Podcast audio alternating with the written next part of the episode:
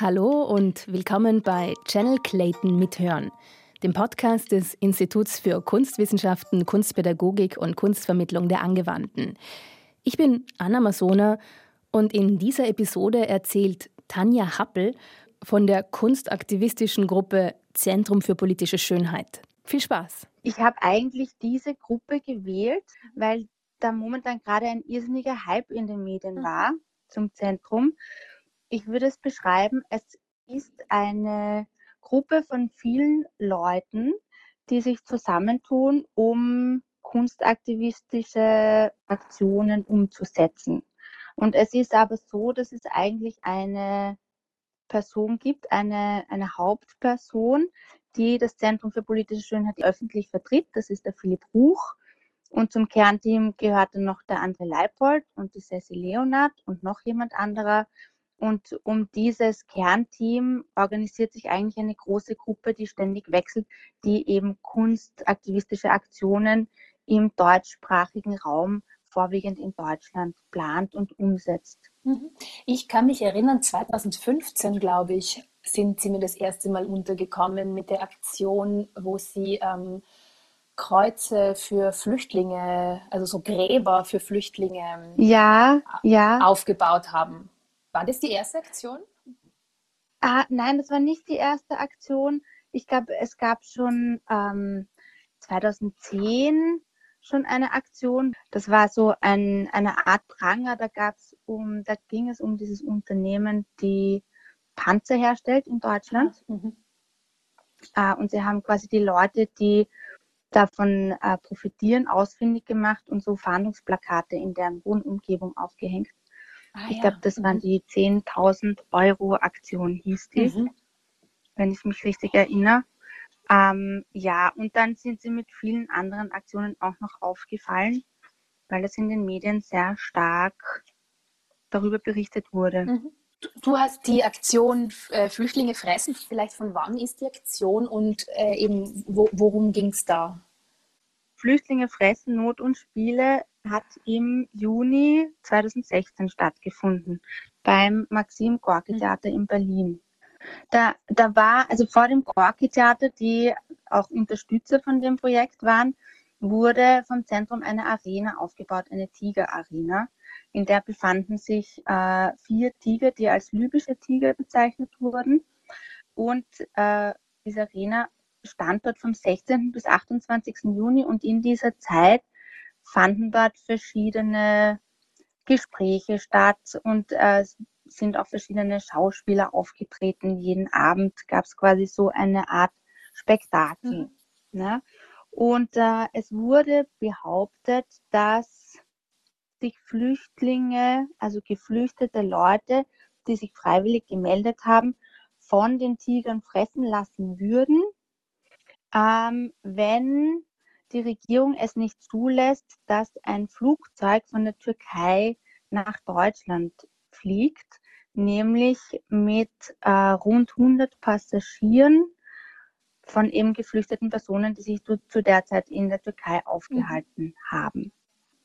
Und es ging der Gruppe auch darum, äh, einen bestimmten Paragraphen, Paragraph 36 des Aufenthaltsgesetzes auszusetzen, der auch äh, dort aufgeschrieben war auf der Arena, der nämlich besagt, dass quasi die Fluglinien mit hohen Strafen belangt werden, wenn sie geflüchtete Personen oder Personen mit ein, nicht im richtigen Visum transportieren würden. Ne? Also die Fluglinien äh, werden quasi gezwungen, so eine Polizeifunktion zu übernehmen.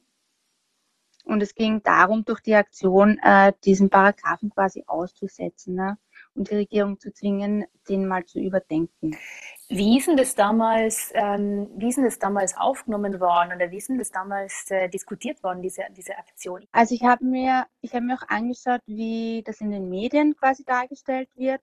Und das Zentrum hat ja auch sehr viele Referenzen auf seiner Seite für diverse Medien, die darüber berichtet haben. Das sind natürlich hauptsächlich dann positive Berichte über die Aktion. Äh, natürlich ist die Aktion sehr kritisch auch angekommen und aufgenommen worden. Also ähm, ja, weil es eben so in einer erpresserischen Manier daherkommt. Ne? Du schaust dir auch, glaube ich, den Sprachgebrauch an, ähm, oder? Genau. Des, des Zentrums. Was, was, ist da, was ist dir da aufgefallen oder was ist da Auffälliges? Also der, der Sprachgebrauch ist sehr interessant. Also sie verwenden, sie erfinden auch viele Wörter. Sie erfinden auch ähm, zum Beispiel, sie verwenden aggressiven Humanismus. Sie sprechen sehr viel von aggressiven Humanismus. Mhm. Das ist ja, sind ja eigentlich zwei Wörter, die sich jetzt, würde man sagen, eher widersprechen und nicht so mhm. zusammenpassen, aggressiv und Humanismus. Das Zentrum beruft sich aber sehr auf den Humanismus. Und mhm. aggressiv mhm. bedeutet quasi, dass sie eben so eine kämpferische Haltung einnehmen. Ne? Und sie spielen sehr viel mit solchen Wortkonstrukten, die auch teilweise erinnern an politische Reden und ähm, das Ganze quasi auch so dramatisieren. Das Zentrum für politische Schönheit könnte ja auch quasi als, also das, was sie machen, liegt sehr nahe am Theater.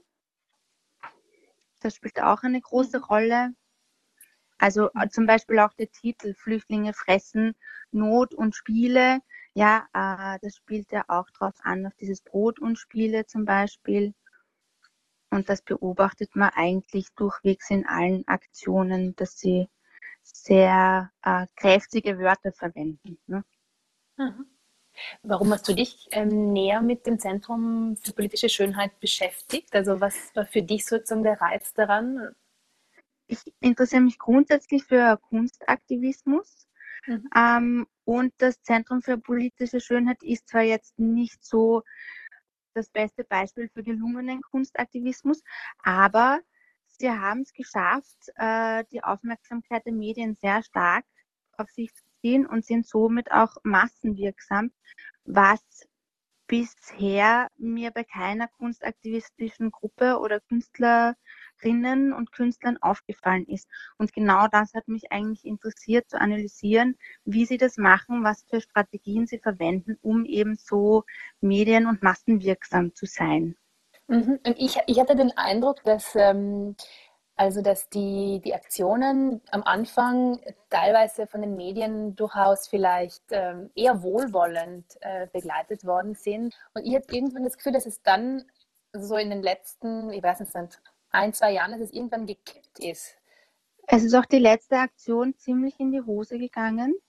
Ich habe die jetzt auch nicht so richtig mitbekommen, aber da haben sie so ein Mahnmal für äh, Juden aufgestellt, mhm. das ähm, äh, etwas merkwürdig angemutet hat.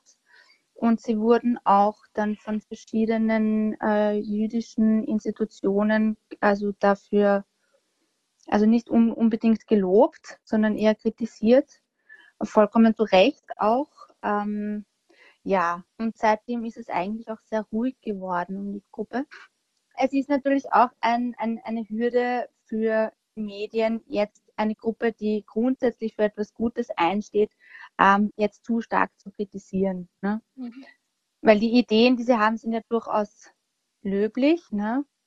Die Aktionen sind durchaus berechtigt. Berechtigt kritisieren und hinterfragen könnte man natürlich die Art der Umsetzung. Hattest du die Möglichkeit, mit ihnen zu reden? Nein, ich war bei einem Vortrag von der Cecil Leonard in, in der, äh, im 21er Haus der war aber relativ kurz mit einer anschließenden Diskussion. Äh, aber persönliche Interviews habe ich keine geführt. Ich habe kurzen E-Mail-Kontakt gehabt mit Cecil Leonard. Mit Philipp Ruch habe ich einmal kurz gesprochen in der Kunsthalle, aber eigentlich nur, um zu ein, ein, quasi mal ein Interview zu bekommen. Das habe ich dann aber, ist dann nicht zustande gekommen. Das heißt, du hast sie hauptsächlich, äh, was hast du die dann äh, bezogen in der Arbeit oder was hast du dann herangenommen? Ich habe hauptsächlich herangenommen äh, Statements und wie die Aktion auf der Webseite vom Zentrum für politische Schönheit beschrieben ist und wie sie in den Medien beschrieben worden ist. Mhm. Und äh, was ich nicht herangezogen habe, zum Beispiel, waren Berichte von jetzt Augenzeugen, die jetzt wirklich dabei waren. Was aber natürlich auch spannend gewesen wäre und quasi so die die dritte Realitätsebene in meiner Arbeit gewesen wäre, nämlich die der direkten Betrachtung, also vom, vom Publikum, ja, das jetzt tatsächlich vor Ort war. Ähm, also das konnte ich nicht untersuchen. Und untersucht habe ich das also wirklich eigentlich hauptsächlich über die Berichterstattung und wie sich das Zentrum selbst darstellt, also über die Selbstdarstellung und die Darstellung über die Medien. Also quasi so eine Art, eine Art äh, Hyperrealität, die sie da auch kreiert haben. Und du hast selber gesagt, es ist jetzt eher ruhig geworden um sie. Also es ist wahrscheinlich auch absehbar, dass so eine Art von ähm, Aktionismus oder von, von Künstlergruppe, die so arbeitet, wahrscheinlich auch nicht ewig bestehen kann. Dass also, ein Ablaufdatum hat. Ja. Mm. ja, wenn Aktionen sehr bold sind, sage ich jetzt mal, und weniger in die Tiefe gehen, also man könnte es durchaus teilweise auch als oberflächlich bezeichnen, dann nützt sich das natürlich mit der Zeit auch ab. Das war Tanja Happel über das Zentrum für politische Schönheit. Den Link zu Tanjas Arbeit findet ihr in den Show Notes.